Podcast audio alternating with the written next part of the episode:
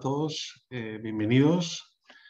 Señoras y señores, estamos en la, en la, mitad ya del programa de la hora premium. Eh, eh, hemos cubierto ya 12 sesiones, quedan otras 12 y en las que bueno, estamos haciendo un repaso sensacional a las claves de la actualidad, todo lo que está pasando a nuestro alrededor. lo podéis leer, Gabriela de Llanova ha hecho una recopilación un poco de las mejores ideas comentadas hasta ahora y que podéis ver en, nuestra web. Y ahí, bueno, pues un poco confirmar eh, la categoría y el nivel de, los participantes y, de las aportaciones que están haciendo. Hoy eh, tenemos a Juan Esteban Sánchez, eh, que es CEO de eDesign. seguro que en, su conversación acerca de los nuevos negocios híbridos va a haber conexiones con, con ideas que hemos oído de, de, otros ponentes, especialmente las que tienen que ver con la cadena de suministro. ¿no? Hablamos de, en su momento de que los problemas de abastecimiento eh, no eran solo problemas para, para las áreas de, logística o de aprovisionamiento, sino también para las áreas de pricing de las empresas. Claro, cómo, cómo gestionar el tema de los, de los precios en un entorno tan, tan incierto, tan volátil como el actual. ¿no? Eh, y bueno, estamos en el día de, en el que se acaba de producir una terrible invasión eh, y el comienzo de una guerra que no sabemos dónde nos va, a llevar, eh, de forma que los elementos de incertidumbre eh, pues no, no, hacen más que, crecer en un año que ya de por sí se presentaba pues difícil de, de, predecir y de, evaluar. Con lo cual, nuestra capacidad para salirnos de los cauces lineales y de la visión en una sola dimensión o en dos dimensiones eh, las dos dimensiones que probablemente nos proporciona el Excel, la, capacidad de, salirnos de esto y de, mirar y de tener en cuenta mm, pues otras, eh, otras realidades en, nuestro negocio va a ser fundamental. La capacidad de tener una visión eh, más amplia y, más enriquecida. De todo esto, estoy seguro que nos va a hablar Juan Esteban, nos va a dar ejemplos y nos va a dar muchas claves. Os presento en un momento a nuestro ponente, ya sabéis que en este momento es cuando se suelen producir eh, los, los, fallos tecnológicos, pero en principio eh, ha ido todo bien. Eh, bueno, Juan, Esteban Sánchez, que es quien nos va a hablar, efectivamente, bueno, es CEO y facilitador de innovación aplicada, trabaja junto a empresas que quieren diferenciarse de sus competidores, lanzando al mercado productos y servicios de, alto valor añadido. Yo creo que es muy importante también eh, este momento para para poner en común eh, estas ideas de vanguardia con las que trabaja habitualmente IDI ¿no? y, que, y que nos pueden ayudar también a, reconocer necesidades en nuestras propias empresas. ¿no? Es, tiene eh, grado en Ingeniería de Diseño de Producto por la Universidad Politécnica de Valencia y en Administración y Gestión Avanzada de Proyectos por la Universidad Católica de San Antonio de Murcia.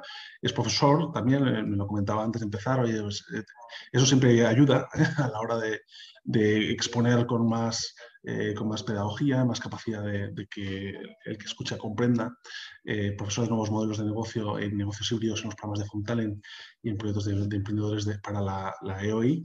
Es gestor de negocios híbridos. Ahora nos explicará bien con casos de éxito eh, en qué consiste su tarea y cuáles son sus aportaciones. Cofundador del Grupo IDEA, una consultora de innovación con foco en la conceptualización, el diseño técnico de nuevos productos y cofundador de eDesign, que, que una compañía especializada en consultoría de productos de gran consumo.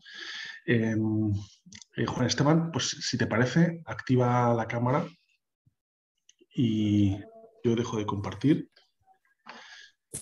Encantado de saludarte, Juan, y de, Hola, darte, pues darte paso y escucharemos con mucha atención. Gracias. Nada, pues bueno, en primer lugar, daros las gracias por dar estos, estos minutos también de, gloria de oportunidad pues, para poder exponer o bueno, poner, eh, eh, poner en valor ¿no? Eh, a qué nos dedicamos en, IDI. como muy bien has dicho, y creo que IDI, más que presentarla, voy a, primero a contextualizarla. ¿no? IDI es un, bueno, ya, nosotros trabajamos en lo que es mercado, en diseño de producto, en consultoría de temas de nuevos eh, negocios. Eh, y por obviamente, después de estar viendo, después de, sufrir los movimientos que existen en el mercado, eh, pues bueno, pues surge IDI. IDI es una respuesta a estos nuevos a, la forma de pivotar que tenemos las empresas ante las nuevas formas de, de consumir. ¿No? Cuando me refiero al, tema del consumo, me refiero sobre todo a, lo que sería el usuario cada vez más, eh, y bueno, sobre todo desde que la tecnología y, poniendo el acento en, eh, Internet eh, ha irrumpido en lo que serían los modelos de negocio. la velocidad ha cambiado, se ha acelerado exponencialmente y ya lo podemos ver ya nosotros mismos, ¿no? O sea, ya con un móvil en la mano hacemos cosas que quizás hace 15, 10 años o 5 años o incluso un año era impensable, ¿no? Entonces, todo este tipo de, de, modelos de negocio, todo este, tipo, todo este tipo de, sobre todo de interacciones que hace el usuario con respecto a la industria, pues lo que está de alguna forma también empujando o, haciendo pivotar a las empresas. Eh, la verdad que, sí, es, eh, he, puesto una pequeña presentación, he hecho, una pequeña presentación, quizás pues para, poder eh, compartirla con vosotros y, bueno, pues eh, llegado el momento también, Eugenio, la pondré a disposición vuestra. no sé si se ve bien, ahora mismo lo he compartido. Bueno, creo que se ve bien. Se ve perfectamente, Juan, se ve perfectamente. Vale, perfecto. Bueno, me refería un poco a que, como lo que estaba comentando, que se, surge un nuevo paradigma, ¿no? un nuevo paradigma del mercado que, empujado por el usuario, empujado por las nuevas circunstancias, empujado por la, implementación de la tecnología, Internet, etc. Eh, sí es verdad que, que, todo lo que sería la masa de la industria 4.0 y de dónde viene todo el tema este, eh, se, ve reflejado bastante bien, ¿no? Al final son datos que se generan, estamos generando datos todo el tiempo y, bueno, pues eh, surge la, necesidad o la habilidad de poder eh, trabajar con esos datos para, para generar negocio. Eh, es aquí eh, cuando a lo mejor desde lo que es la industria 4.0, que lo tenemos muy bien reflejado, y por este tipo de másteres también los que estamos eh, participando, pues es, una forma muy sencilla de, reflejarlo, eh, podemos extrapolarlo a lo que sería la, relación entre lo que sería un mercado, entre que en un lado está el usuario y eh, al otro lado estaría un negocio, un negocio planteado por una compañía, empresas, un joint venture o, lo, que fuese, lo que fuese. Al final, lo que estamos planteando sobre todo es poner en valor el nuevo paradigma que creamos eh, con este tipo de, negocios que al final lo que vamos a tratar de buscar es satisfacer necesidades. ¿vale?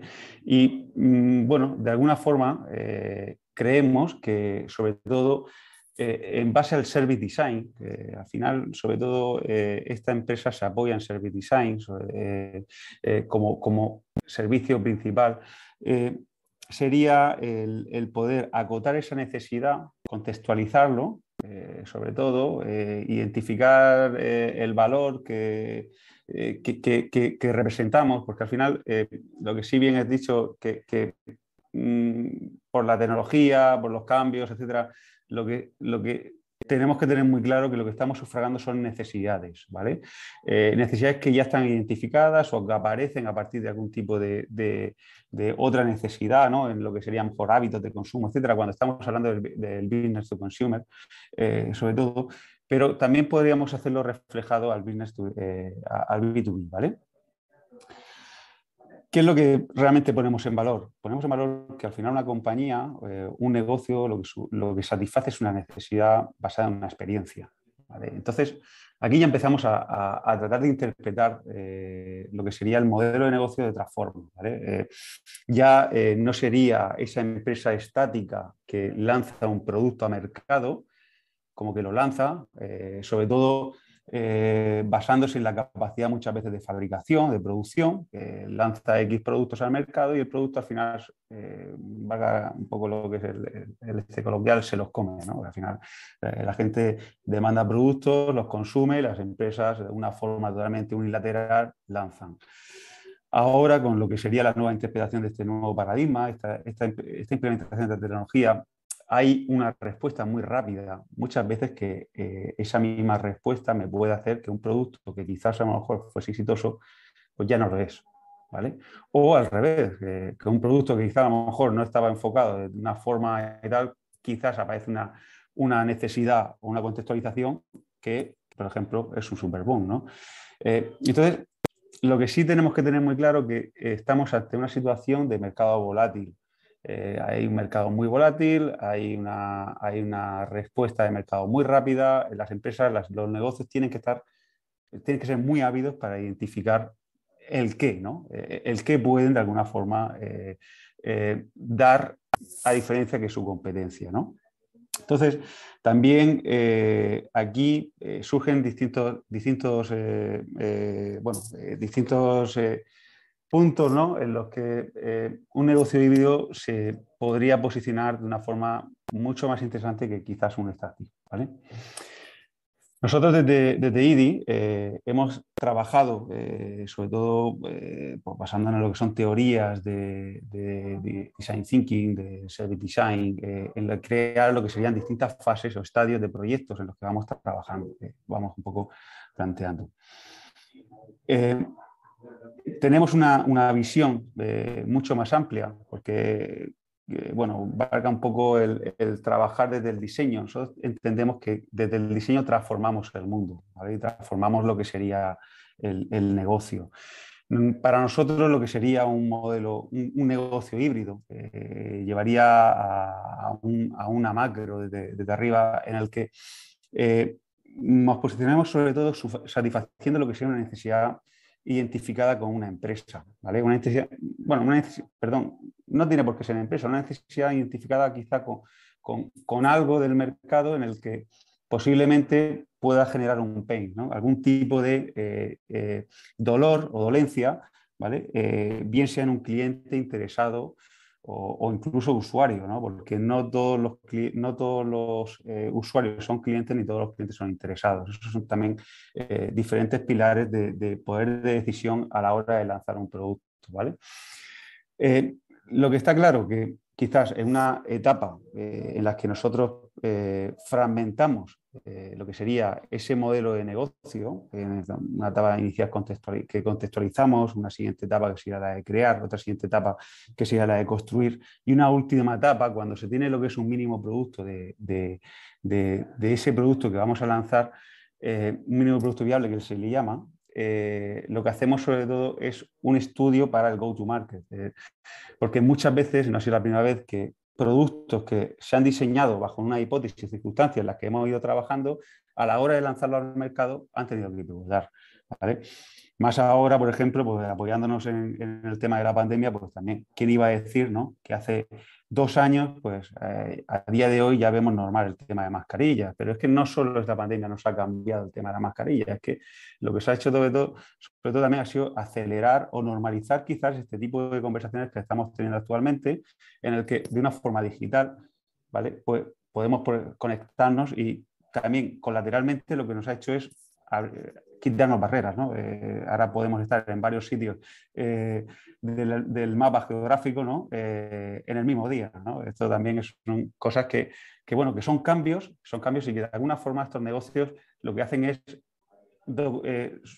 bueno, absorber todo este tipo de, de, historia bajo un paraguas. ¿vale? Entonces, explicando un poquito lo que sería la huella, el fingerprint que le llamamos, eh, nosotros crearíamos lo que es un, modelo de negocio, ¿vale? Y, y, bueno, eh, también he traído dos casos, eh, de, dos casos que quizás reflejan bastante bien lo que sería un modelo de negocio, cómo ha ido evolucionando y cómo, por ejemplo, el mercado con el tiempo nos hemos ido normalizando adecuando a la forma de vender y a lo que sería finalmente muchas veces el pago por suscripción, ¿vale?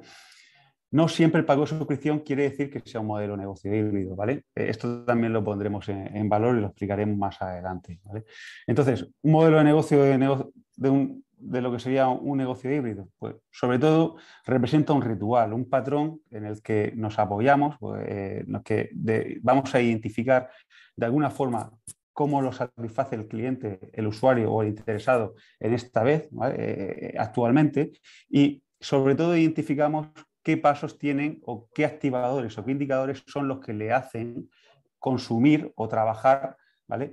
para eh, lo que sería nuestra, nuestro fin, nuestro objetivo, ¿no? que sería quizás bueno, ese planteamiento de modelo híbrido Quizá, por ejemplo, eh, como podemos ver, eh, la telemedicina, ¿no? El, cuando vamos a un médico o cuando, cuando necesitamos cuando tenemos necesidad de ir al médico, eh, muchas veces, la, sobre todo la, la no programación desde cuándo tienes que ir a un médico, ¿no? Me pongo malo, quiero ir al médico, ¿vale? Entonces, el trabajar en negocios híbridos, pues hace que le demos una vuelta, ¿no? Y, quizás un caso ejemplo que, bueno, que veréis que hemos, que hemos, desarrollado también, que hemos participado en el desarrollo, sería el de Home Doctor, en el que de alguna forma eh, hace lo que es un 24-7, que llaman, ¿no? 24 horas, 7 días, ese servicio de modelo de, eh, de temas de medicina, ¿vale?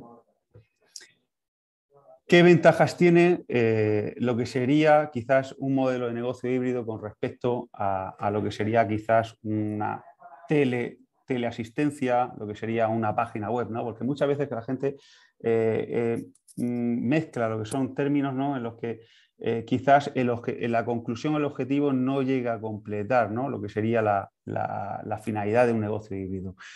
Eh, cuando nosotros hemos trabajado, por ejemplo, con, bueno, hemos tenido conversaciones con, clientes, etcétera, eh, y me plantean, oye, eh, Juan Esteban, ¿estáis trabajando en modelos de negocio híbrido? ¿Qué te parece? Nosotros llevamos ya un tiempo con el tema este, ¿cómo, cómo cambiarías esto?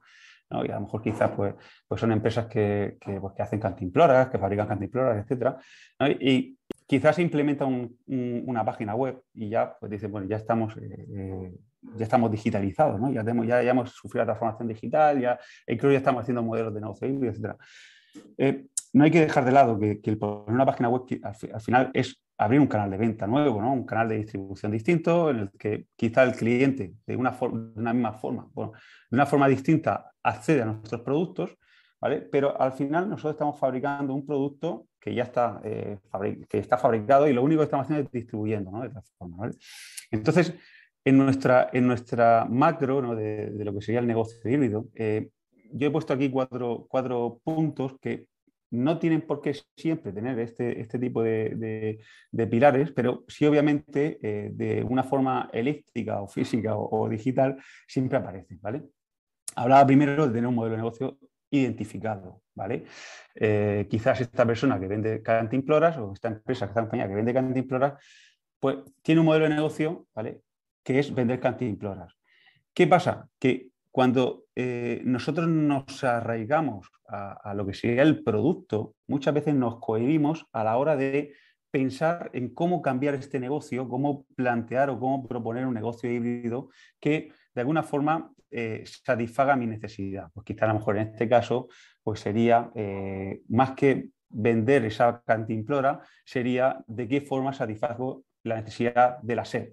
Por ejemplo, el cómo, eh, cómo cumplo con mis expectativas y mi cliente que ha accedido a mi negocio, a mi compañía, en base a un producto, en base a una compra puntual, en base a una compra recurrente, ¿no? Y cómo podríamos plantearle esa satisfacción de la SEP.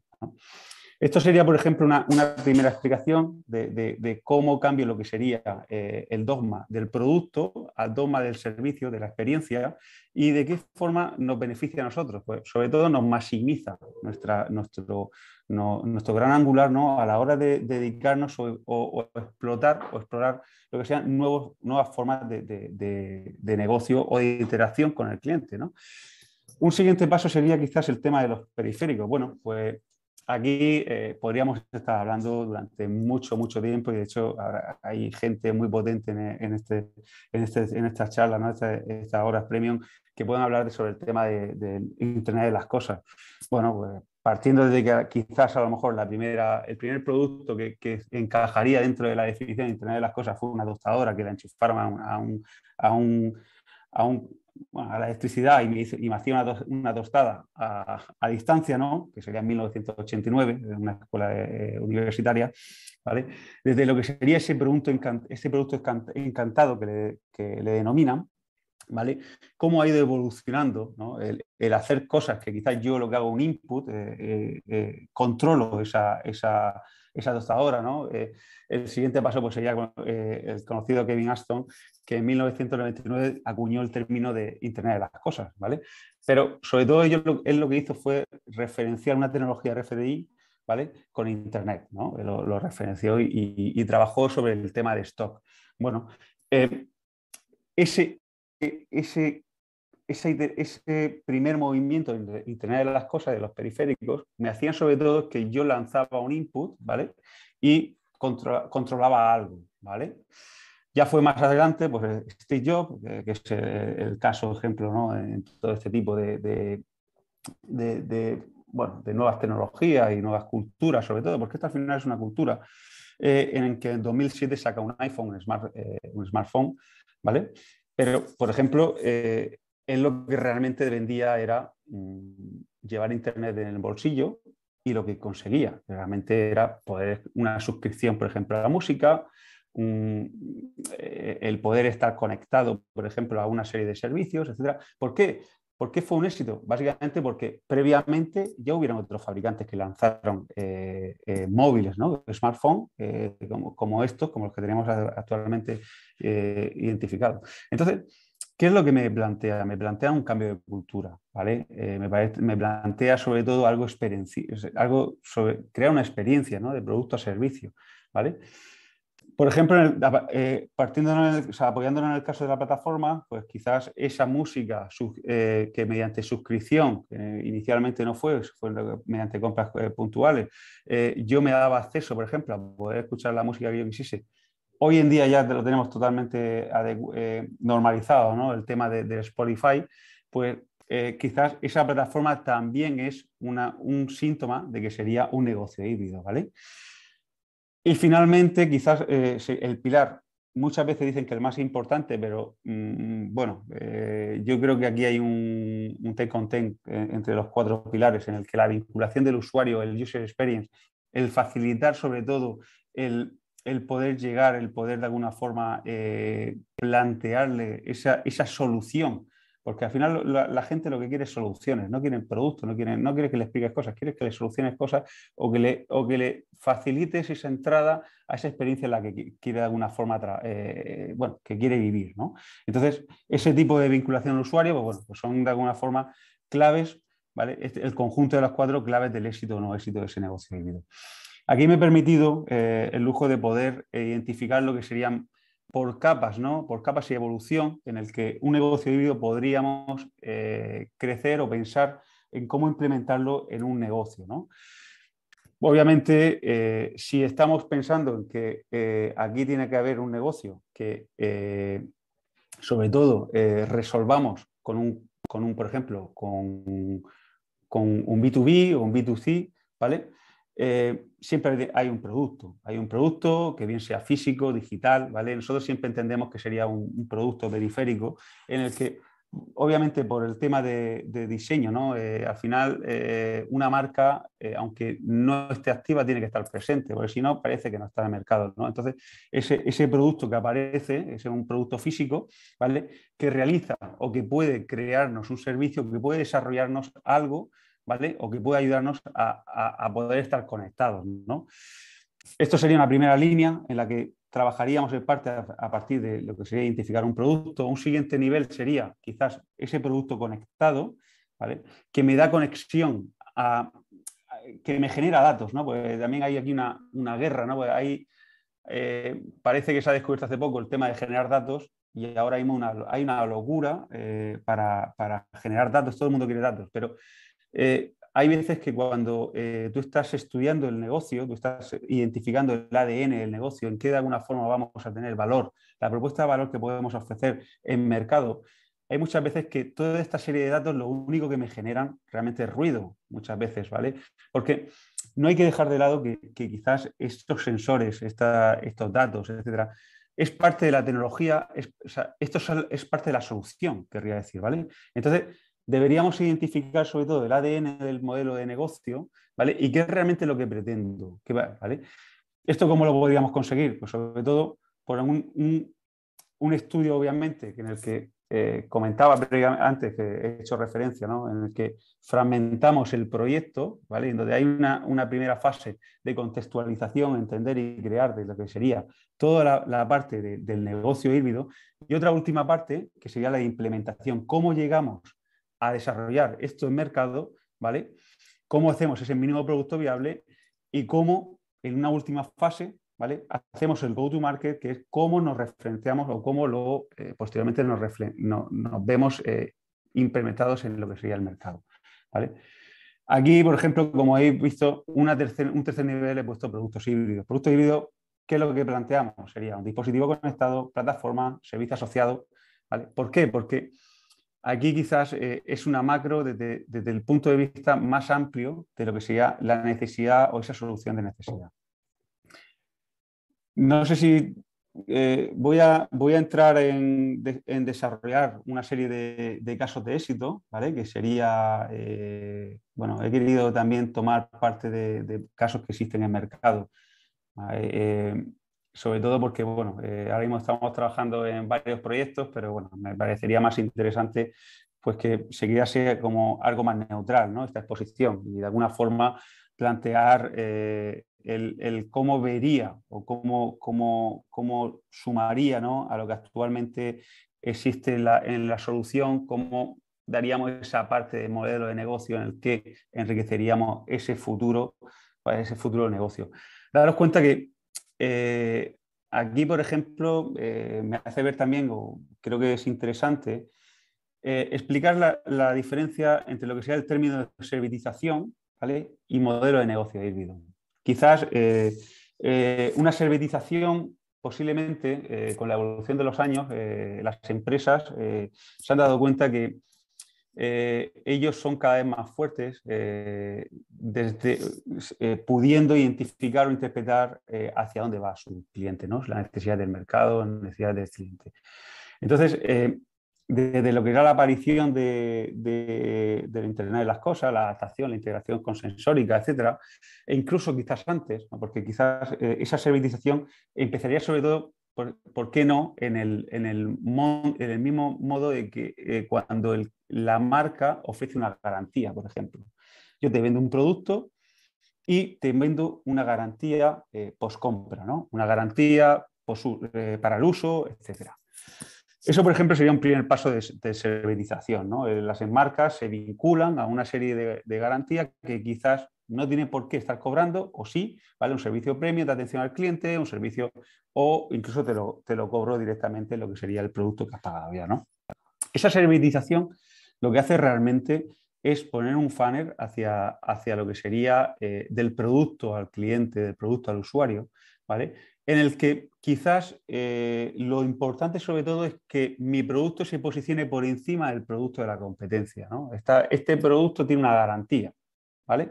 Eh, he traído aquí un, caso que quizás es, interesante eh, desde la óptica esta, de, de, esa servicios y cómo evolucionan ¿vale? hacia lo que es un, negocio híbrido, lo que llamaríamos negocio híbrido. ¿vale?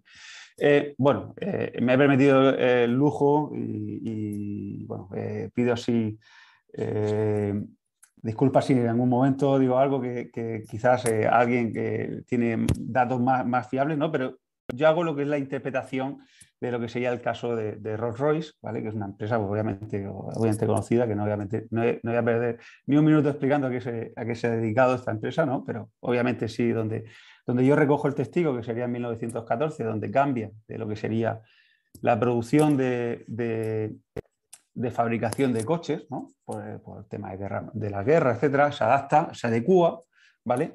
A lo que sería la fabricación de, motores de, avión o de, de, barcos, etc. Bueno, es en 1914 cuando empieza a, trabajar este tipo de, producto. Eh, ya tiene una experiencia, una, amplia experiencia ¿no? trabajando este tipo de, motores y lanza lo que sería eh, esa demanda, de, esa sufraga o, satisface lo que sería la demanda de, de, temas de motores con gente experta.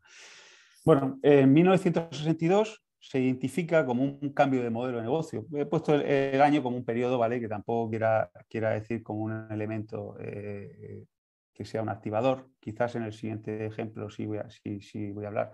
Pero quizás a lo mejor en, el 62 eh, la empresa detecta, detecta que, bueno, pues que aviones tampoco se hacen tantos, ¿no? Eh, que quizás el, bueno, pues que el, tener aviones, eh, motores de aviones en stock, pues tampoco es, un, es, un, es una solución ¿no? a, lo que es por quizás este tipo de bajada de, pedido. ¿no? Y claro, son, eh, son productos bastante, bastante caros que tienen incluso que, es más caro el desarrollo ¿no? que incluso que el propio, eh, propio avión, ¿no? que el propio motor muchas veces. Entonces, lo que hacen realmente es ofrecer, eh, ofrecer lo que sería un mantenimiento, ¿no? un mantenimiento en el que de alguna forma se aseguran de, de, que su motor va a estar siempre eh, trabajando de una forma óptima, ¿no? E incluso pues, bueno, lo plantean como un modelo de, exclusividad, etcétera, en el que, bueno, que sus, más y sus menos pues, tuvieron la forma de, posicionarse como producto, ¿vale? En mercado, producto integral. Vale, en, aquellos tiempos, bueno, pues en aquellos tiempos, eh, actualmente, ¿no? estamos hablando que es un mercado muy, muy, muy ambicioso, que hay tres marcas, ¿vale? podemos hablar de General Electric, la que se suma también a, Rolls Royce, o Pratt también, que, que, son otra empresa que, hace motores, ¿no? Eh, empieza a cambiar lo que es el modelo de negocio de cara a que eh, los motores se compran por licitaciones. Son las compañías que de alguna forma llaman o, necesitan ese tipo, eh, Airbus o, cualquier tipo de, o Boeing, por ejemplo, lanza lo que es una, licitación y las empresas se postulan pues, para lo que es la fabricación de estos motores. Entonces, aquí eh, todo esto, claro, va cambiándote lo que sería, ya no necesito lo que es tanto stock, ya no necesito lo que es este desarrollo de, producto, o, o sí lo estoy necesitando pues, para poder eh, buscar, pero mi esfuerzo ya es puntual y ya de alguna forma, eh, vale, pues a partir de esos 100 aviones que van a lanzar y yo licito y planteo. Pero cuando realmente están ofreciendo lo mismo, podemos, podemos pensar que quizás eh, al final un motor, dices, un motor al final es un, un facility, ¿no? Es algo que, que, da vueltas a la ECI, bueno, valga, valga un poco el, la similitud a la, a la normalidad, ¿no? Eh, que da vueltas a la bici y al final es un motor que no, me aporta, ¿no? que yo incluso podría ir el día de mañana a hacer una, carrera por costes ¿no? y bajar lo que son costes y tal. Entonces es aquí cuando de alguna forma Rolls Royce eh, entiende el mercado otra, con, con, otro estilo ¿no? y, vende lo que sería como renting ¿no? de, producto.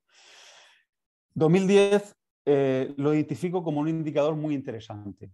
Eh, en 2010, eh, y si, bueno, si recordáis, tampoco hace, bueno, ya estamos en 2022, pero bueno, sí es verdad que cambia, se supone un cambio, y es, aparece lo que sería un accidente, hay lo que es un accidente en, un Airbus, ¿vale?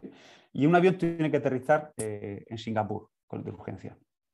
Se estudian los casos, etcétera, y al final se dan cuenta que ese Airbus montaba un Rolls Royce, un motor Rolls Royce. Imaginaros para una empresa que sus cartas van a licitaciones en el que pierde totalmente la confianza eh, ese cliente, ¿no? Ese, cliente, esos futuros clientes, en, futura, en futuras licitaciones. Obviamente esto destroza el modelo de negocio total. estamos hablando de, una, de super marca, super empresa que debido a una circunstancia eh, se pone por el nivel, por lo menos por debajo de, lo que serían sus competidores, ¿no? de sus otros dos competidores. Bueno, eh, eh Royce subo, la vuelta, ¿vale? Subo la vuelta a este modelo. Y obviamente con mucho trabajo, mucho, mucho, mucho desarrollo por, eh, detrás, eh, se posicionó como una empresa de motores que alquilaba o que vendía por horas el uso de, vuelo, ¿vale? de una forma con una calidad extrema. Y vamos a, explicar esto. Hoy en día la tecnología, dice, ¿qué tecnología hoy en día podría haber resuelto o podría la tecnología poder, me podría haber dicho, me voy a haber avisado si este error, que en este caso, por ejemplo, pasó eh, en el Airbus este que, comentaba, eh, se podía haber eh, evitado? Sí, sí, pues se podía haber evitado. Eh, si me salta un check eh, y de alguna forma me está identificando que puede haber algún tipo de, algo que puede pasar, ¿no? obviamente yo puedo directamente eh, identificar ese error y cambiarlo. Pero, ¿qué es lo que se dio cuenta Rolls Royce? Royce se dio cuenta que, mm, obviamente, a partir de este, este, incidente, en el que ya teníamos utilizado lo que eran los, motores, Pero quizás no lo tenían con la, eh, obviamente no lo tenían eh, con ese protocolo de comunicación. trabajaron en el desarrollo y apostaron por la investigación y, la investigación en esta, en esta línea y sacaron como si fuesen modelos digitales de motor. ellos en todo momento podían llegar a tener un monitor que con la sensórica que tenían eh, identificada, esa dispuesta en lo que serían los motores, podrían en todo momento saber qué es lo que le estaba pasando al motor. ¿vale? Daros cuenta que de, tener un motor, un motor sensorizado, a lo que a día de hoy pueden llegar a estar vendiendo, que sería, ya no te estoy vendiendo a ti lo que sería la hora de motor, de dar vuelta a la hélice, sino que te estoy asegurando que te estoy vendiendo un sistema con una alta calidad que incluso puedo hasta eh, puedo estar monetizando e identificando, eh, por ejemplo, el consumo del combustible. ¿vale? Eh, puedo estar identificando lo que serían los mantenimientos predictivos que podrían el día de mañana eh, plantear a, tu cliente, a tu usuario, a tu interesado y de alguna forma subir valor o propuesta de valor de tu, producto, ¿no? de este motor. ¿vale? Entonces, como conclusión, vendo motores, siguiente paso, vendo lo que son garantía de motores, servitización, lo que llamaríamos, pero la vuelta de tuerca plantearíamos a partir de vender un modelo de negocio híbrido cuando yo te estoy vendiendo optimización en consumo de, combustible, eh, eficacia, por ejemplo, en el tema de, la aerolínea, etcétera. Todo tipo de servicios transversales que se suman a mi propuesta de negocio y, de alguna, y, obviamente paso por encima de la oferta actual, de, la competencia. He traído otro caso, ¿vale? Y, no me quiero tampoco, de, vez en cuando voy mirando el tiempo, porque hay veces que, como le comentaba también a Eugenio, eh, cuando uno está eh, hablando de cosas que, le, apasionan, pues bueno, eh, el tiempo se, pasa rápido. Entonces, he traído también un, un, caso que sería algo, ¿no? Pues para más, más como para el usuario, ¿vale? Uno sería el B2B, porque de alguna forma estamos vendiendo a empresas, ¿vale? Estamos, eh, sobre todo estamos vendiendo confianza, estamos vendiendo calidad, estamos vendiendo identificación. Eh, eh, otro tipo de variables que quizás al cliente de mi cliente es lo que realmente valora, ¿vale? Y este caso, por ejemplo, de Thermomix, bueno, pues me he permitido también el lujo de, traer lo que sería el, de qué va este tipo de negocio, ¿vale? Eh, cómo se implantan en España y quizás cómo ellos han entendido, apoyándose en su ADN de empresa, apoyándose en su modelo de negocio, cómo han entendido la suscripción. Y bueno, eh, sin más, bueno, pues era un poco el, plantear, nosotros, por ejemplo, para cuando vamos a, desarrollar un producto, cuando vamos a cuando un producto es un, negocio híbrido, eh, sobre todo queremos entender cuál es el ADN de la empresa, ¿vale? Cuál es el ADN del el, el, el, ADN profundo de qué es lo que, por qué los clientes le eligen, ¿no? Entonces, por ejemplo, Thermomix en su día identificó un modelo de negocio muy claro, ¿vale? Eh, y de hecho llevan 50 años trabajando y si no lo han cambiado es que le, irá bien, ¿no? Daros cuenta que actualmente lo que han ido cambiando son las formas de llegar a, a, su usuario, ¿vale? Pero su modelo de negocio es estable se apoyan en un producto top, ¿vale?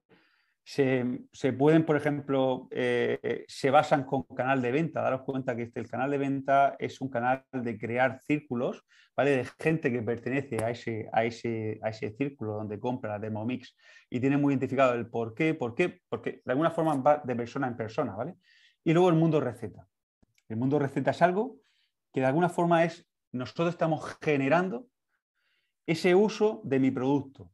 Daros cuenta que al final ellos eh, empiezan con una idea, ¿vale? Es decir, bueno, yo voy a por el top, a mi, producto, ¿vale? Pero al final lo que te pueden llegar a vender es el uso, ¿vale? Porque eh, si es verdad, por ejemplo, que ellos hacen una introducción del producto de este mercado, están en el 71, ¿no? cuando llegan, eh, empiezan a, a, lanzarlo, llega a España en el 80, ¿vale?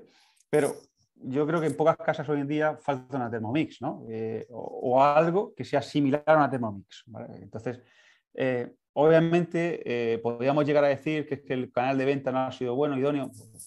Yo no me atrevería ni mucho menos a eso, ¿vale? Porque obviamente el producto está así. ¿Qué es lo que venden ellos? Ellos venden una experiencia al final. Ellos están viendo el cómo llegar a ese, usuario, ¿vale? ese, usuario de cocina, en el que bien eh, bajo una tipología, que al final eh, eh, podríamos trabajar cómo el mercado, el target, va adecuando y cómo el producto, ¿vale? la capacidad de esta empresa o cómo el producto se va adecuando también, porque muchas veces el, el, éxito está en la adecuación, ¿vale? en ser flexibles. ¿vale? el, trabajar sobre todo en, el pensar, por ejemplo, que una cafetera en expreso tiene su, su, su, target, su segmento, habrá gente que, le guste lo que es la, propia marca, ¿no? el, mismo, café, etc. Pero si, de alguna forma identificas o, entiendes el modelo de negocio, al final estás haciendo un café y estás manchando muy poco. O sea, quiero decir, al final es algo rápido que yo lo hago, ¿vale? Y que se queda aquí y es un compacto. Y al final eh, yo voy creando cápsulas, que es un método muy sencillo, muy limpio, ¿vale? Y de usar, usar y tirar, ¿vale? Esos son los modelos de negocio de los que nos basamos. Thermomix, por ejemplo, lo planteó eh, con, e, con, esta idea, ¿vale? Haciendo un producto top. O sea, realmente ellos no quieren, ni mucho menos, eh, que le llegue una reclamación de, de, un producto. ¿Por qué? Porque tienen muy seguro, lo tienen muy claro que lo que están vendiendo es muy bueno, ¿vale? Entonces, te venden el producto e incluso te lo venden por medio de alguien que llega a conocerte personalmente. ¿Vale? Entonces, una vez que se crea una población y el mercado satura, porque también hay mucha más eh, oferta en mercado, eh, podríamos hablar de la, de la Thermomix, eh, el tipo de Thermomix de líder, otro tipo de Thermomix que puedan existir, ¿vale? El mercado ya está saturado. Pues, ¿de qué forma Thermomix se, relanza o se renueva con estos, eh, estas formas de llegar al mercado, ¿cómo, cómo, cómo de alguna forma vuelve a posicionarse? Pues crea una suscripción. Y, decimos, ¿pero esta suscripción sería un cambio de canal de venta?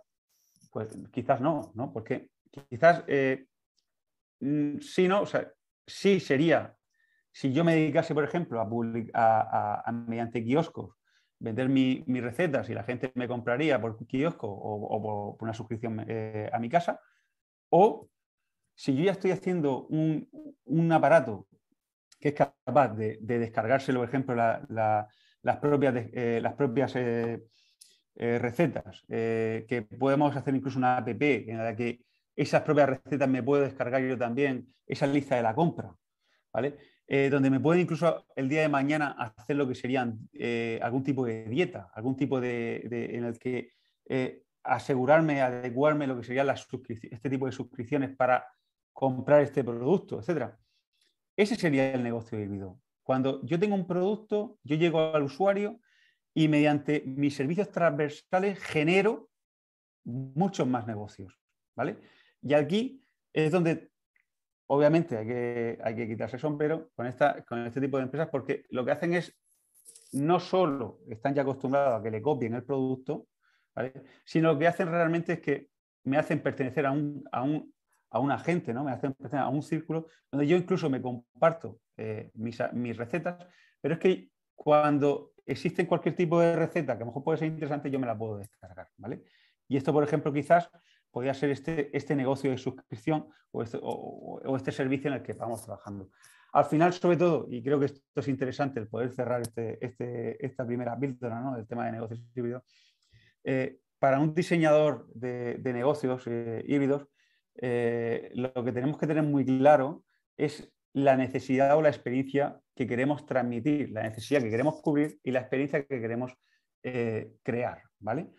A partir de eso, obviamente se puede entender eh, dirigido a un negocio B2B, eh, un negocio B2C, eh, en el que de alguna forma nosotros nos podemos posicionar para crear un paraguas, ¿vale? para crear un, lo que le llamábamos un diseño sistémico, ¿vale?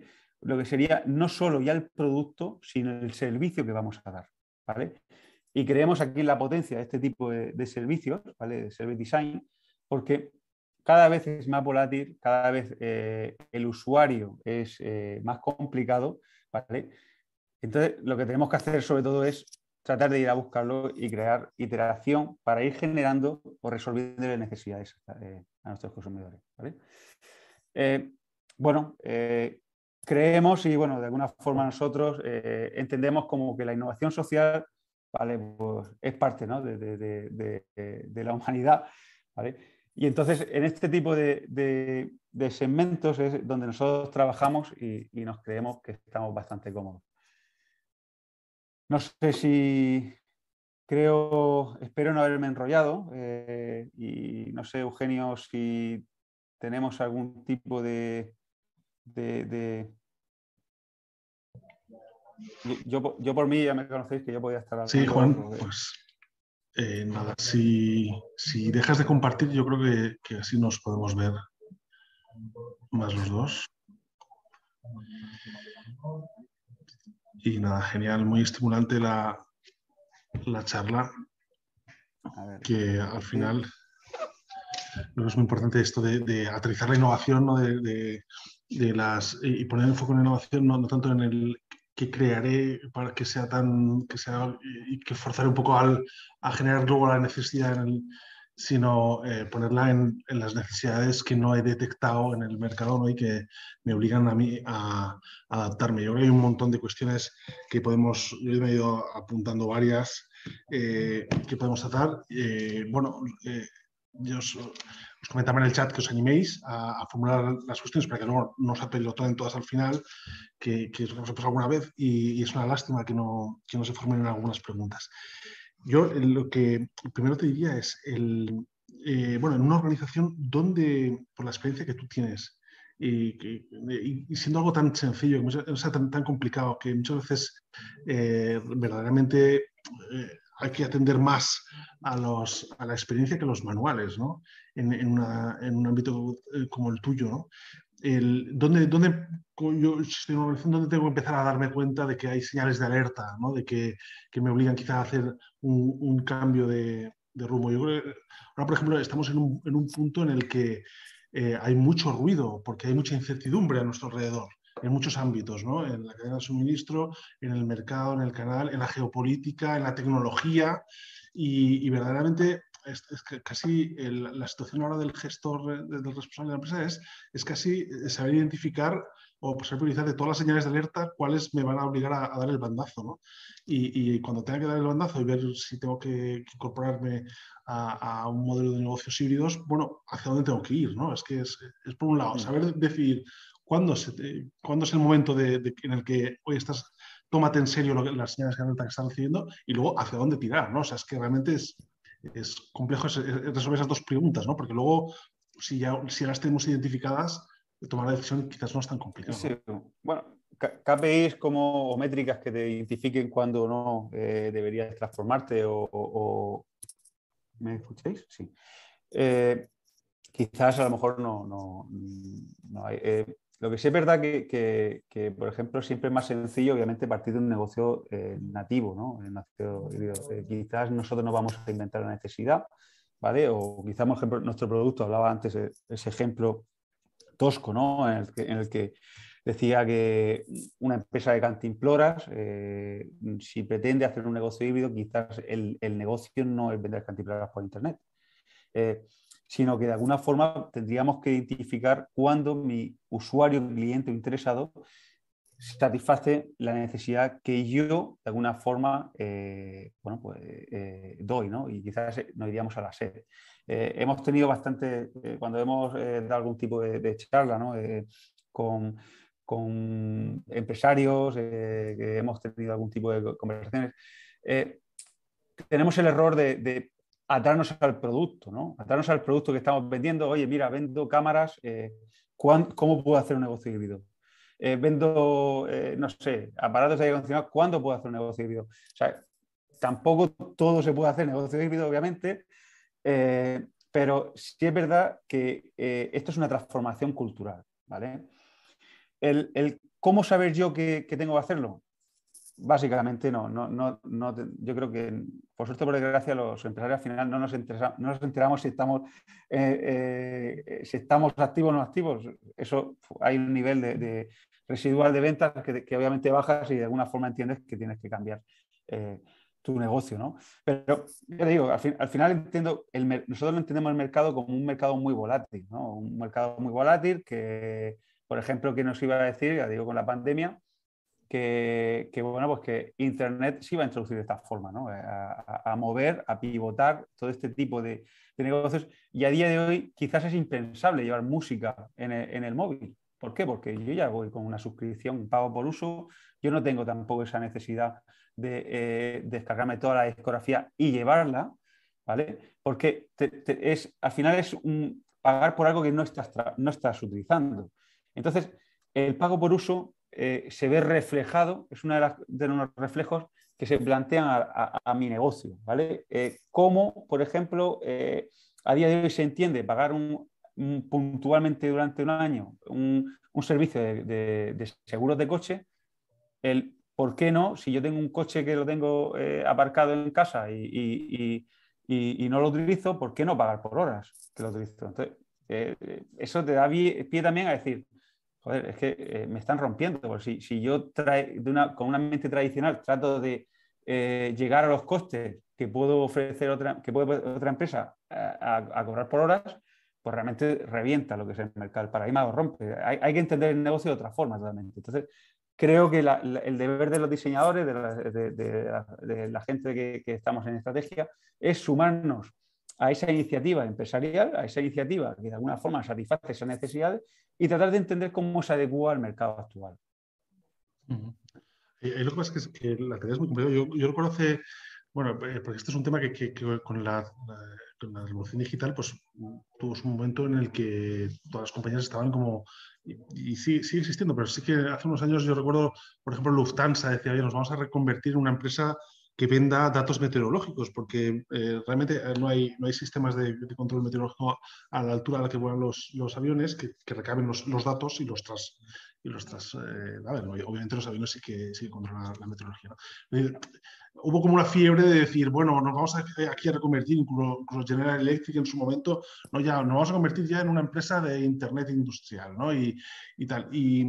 Y yo, estuve, por ejemplo, hace poco también en, una empresa de, mobiliario que, planteaba, oye, pues bueno, sí, el Internet de las cosas ahora nosotros y que, hay también que saber dominar este, este tipo de, hay, que, no saber, saber, dominarlo, pero al mismo tiempo saber entrar cuando tengas que entrar porque en un momento dado incluso puede llegar a sustituir tu negocio core y decir, pues mira, al final lo que parecía una línea de innovación y de abrir un negocio híbrido mm, porque veíamos ahí la oportunidad, puede llegar incluso a, adquirir más importancia ¿no? que, el propio negocio que parecía nuestro negocio. Antes, eh, con el ejemplo de Rolls Royce, lo has puesto un poco de manifiesto, ¿no? Que... Hmm. Sí, lo que está claro que al final un negocio híbrido supone lo que sería una suscripción mensual o, o, no, esperamos que sí, normalmente eh, viene precedido por una suscripción mensual, una suscripción de, servicio.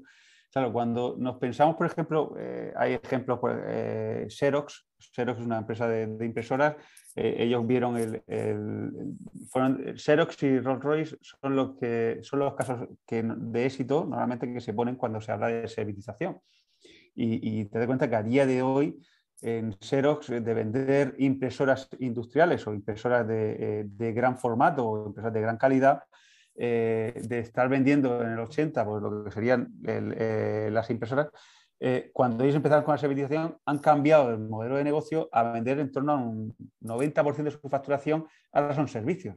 Ahora ya no se entiende vender ese producto porque quizás en, una, en una, empresa normal, la nuestra, quizás si entendemos que yo pague mensualmente una impresora, ¿vale? Porque yo quiero utilizarla en el momento y quiero que alguien esté vigilando si esa impresora está bien o no. Porque lo que yo quiero pagar es por copia. Quizás eso sí lo tenemos eh, identificado, el Spotify también lo tenemos identificado, el Netflix, etcétera, pero cuando nos lo aplican a nosotros, ahí es donde en teoría eh, creo que es interesante, o creemos que es interesante, esa labor de entender realmente la necesidad para adecuarla a esos stakeholders esos stakeholders llamamos a lo que es el ecosistema, todos los actores que, rodean a mi producto, rodean a mi experiencia, a mi servicio, ¿vale? Y que me hacen lo que es la transformación de producto-servicio, tratan de cómo ellos entienden esa transformación y cómo, eh, penalizando una serie de, datos o no, cómo hago por transformar mi negocio para llegar a ofrecerle a ese usuario, o ese cliente o ese interesado lo que sería mi negocio, ¿no? mi, mi, mi, mi propuesta de valor. ¿vale? Entonces, ahí es lo interesante, ¿no? El, el, el, quién lee primero, quién lee de alguna forma eh, eh, ese, ese, cambio primero, cómo interpretamos ese cambio y luego la forma de llegar. Eh, os comentaba antes al principio el tema de Home Doctor, que la competencia que pueda tener con otro tipo de telemedicina, o sea, si Home Doctor al final es un bot de salud, es sobre todo que Home Doctor incorpora una serie de periféricos los cuales te, crean unos datos y esos datos van registrándose en la nube. ¿vale?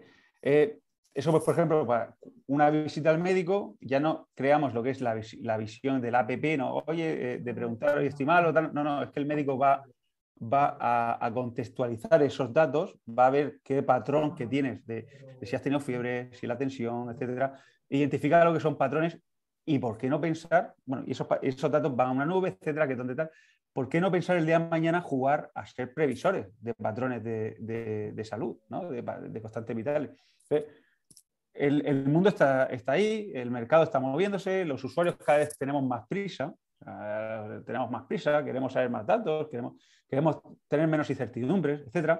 Y, ¿por qué no? Pues ofrecer ese tipo de servicios que me van, sobre todo, me van a diferenciar de la competencia ¿no? Comentaba con Doctor con algún tipo de otra app que ha salido o que pueda salir en el mercado que quizá a lo mejor se quede como, como bueno, pues una telellamada. ¿Vale? Eh, enfóquese aquí y tal. No, no, o sea, es que aquí en, este, en este servicio de Sound Doctor lo que hacen realmente es que el médico no está esperando que tú le cuentes, sino que ya lo ve él. Entonces, eh, es, una, es mucho más directo y luego no quita que la llegada de, esas colas de centro de salud, esa, ese, salir a la calle, ¿no? Eh, eh, todo esto de la pandemia pues, es una circunstancia que obviamente ha agilizado y ha acelerado ¿no? Eh, exponencialmente lo que sería la implementación de estos tipos de negocios. ¿no? entonces, pues, bueno, es, es, es, interesante leer este, este tipo de, de, de, transformaciones y yo creo que la potencia o, el saber adaptarse, ¿no? porque eso, la, la, capacidad del empresario es muchas veces capacidad de adaptarse es mm. de ver cómo esto que ya lo tengo tan normal, ese renting, ese, ese pago de, de, X dinero al mes por el uso de un coche, etcétera, cómo eso lo puedo interpretar en mi negocio. Es, es apasionante lo que, lo que comentas porque, porque tú estás hablando de casos de éxito, pero también ha habido, es decir, que quizás eh, eh, eh, son tan pedagógicos o más los casos de fracaso de, de, empresas que no han sabido adaptarse a tiempo y que, y que no o que lo han hecho mal eh, y que, o que no han sabido hacerlo bien, ¿no? Porque sí, sí, mm, tenemos, todos en mente empresas que, que, que, obviamente no supieron ver a tiempo el, el cambio de, de, su, de, su, modelo de negocio. Una última cuestión, porque eh, que sí que creo que es muy interesante y yo creo que habrá muchas empresas que, también, y a la hora de comunicarlo y de transmitirlo, eh, es importante que es, quizás de, cara a hacer este, este, tipo de cambios es el, la, idea de que estamos, de que vas hacia un modelo de, desintermediación de alguna forma, ¿no? Eh, en muchos casos los negocios híbridos suponen ya directamente entrar en contacto con el cliente, plantear, saltarte algún tipo de intermediario, ¿no? Y eso habrá, empresas que quizás digan, oye, pues eh, esto me da un poco de vértigo, ¿no? El, que vaya incluida esta parte de decir, oye, pues al vender ya directamente pagos por suscripción, pues estoy ya saltándome intermediarios, ¿no? el, tema de las plataformas, el tema de, todo el tema este digital, etcétera, vamos a ver. Eh, al final lo que hemos hablado con un stakeholder, un stakeholder sobre todo son la, eh, toda la cadena ¿no? que me hace el ecosistema que rodea mi producto, servicio, experiencia. ¿vale? Lo que sí es verdad que eh, intermediarios o gente que no aporta valor, eso obviamente son los que tienen, que tienen a desaparecer. Pero ya no solo con los negocios híbridos, a lo mejor con la aplicación de inteligencia artificial o con todo el tema de la digitalización o transformación digital, lo que hace realmente es desarrollar ese tipo de tareas recurrentes que a lo mejor no aportan valor, pero que son necesarias. ¿no? Entonces, eh, este tipo de visión eh, eh, lo que te hace sobre todo es posicionarte en el valor ¿vale? y enfrentarme a lo que sería a, una, a, un sobre todo a una lectura directa de las necesidades del, usuario. cuando hablo de usuario, hay veces que digo cliente, usuario interesado, básicamente porque la formación profesional mía me hace que eh, tener muy presente siempre que yo no tengo que diseñar para el que va a utilizarla. Normalmente se diseña para el que la paga, ¿no? Es una cosa que, por suerte, por desgracia, en, en todos los sectores no, no, eso lo tenemos claro. Entonces, eh, normalmente hay tres, pilares que serían estos, y entonces hay un poder de decisión que son los que en teoría elegirían mi producto o mi servicio para, eh, a diferencia de los otros. ¿no? Entonces, esto, esto es interesante.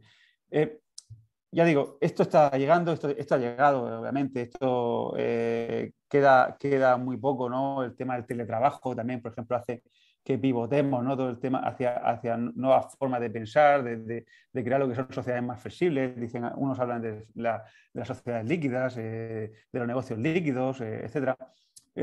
Al final, el negocio eh, lo que hace es aunar un paraguas, un diseño sistémico eh, a partir de una necesidad donde yo le voy a llegar a mi cliente para completar la experiencia.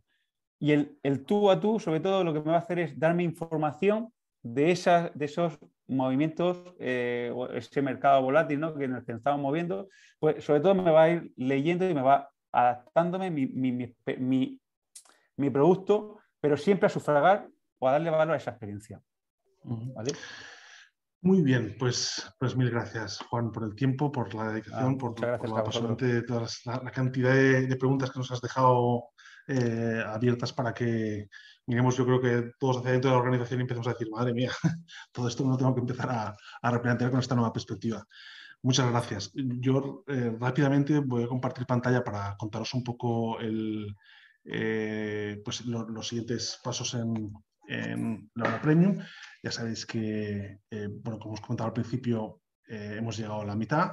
Bueno, eh, el turno de preguntas. La siguiente sesión es el 10 de marzo con Javier García Recuenco, que es CSO y fundador de Singular, Solving, y también pues, muy vinculado al máster de Industria 4.0 de, de, FOM y muchos, pues, lo conocéis bien, habéis asistido a alguna de sus charlas y va hablar de orquestación y solución de problemas complejos, que yo creo también de alguna forma está muy vinculado con, con esta, nueva, esta nueva forma de ver la empresa eh, que, que, nos ha estado comentando Juan. El, resto de... A ver, eh, bueno, nada, comentaros esto, que, que las siguientes sesiones en marzo estará Juan Antonio López Abadía, en, abril ya entrará Oscar Laje de Tecnalia, eh, Emilio Anglés de Kellogg's, es decir, que el nivel va a estar va a seguir siendo eh, tremendo, la huella de carbono, fijaos, bueno, blockchain, Oscar Laje, Tecnalia acaba de, de, sacar un paper del que os informábamos hace unos días, impresionante sobre, sobre los usos del, blockchain y, hacia dónde se está yendo el dinero. Emilio Inglés, un experto en, Industria 4.0, como sabéis bien. Silvia, que tiene un enfoque del, software eh, realmente eh, que es eh, embriagador. Y, bueno, Roberto Martín de Besas, que también es un, es un habitual en, en, la hora premium y como asistente, y, yo creo que también tiene todos los motivos del mundo para actuar como ponente. Bueno, pues eh, esto ha sido todo por hoy. Eh, este es el calendario que podéis consultar en nuestra web y en la zona premium. Y nos vemos en principio el 10 de marzo, eh, aunque es probable que, os convoquemos un poco antes, porque ya sabéis que el 8 de marzo es el Día de la Mujer y, bueno, queremos aprovechar para, posicionar a, las directivas que forman parte de nuestro ecosistema. Muchas gracias a todos y hasta la siguiente sesión.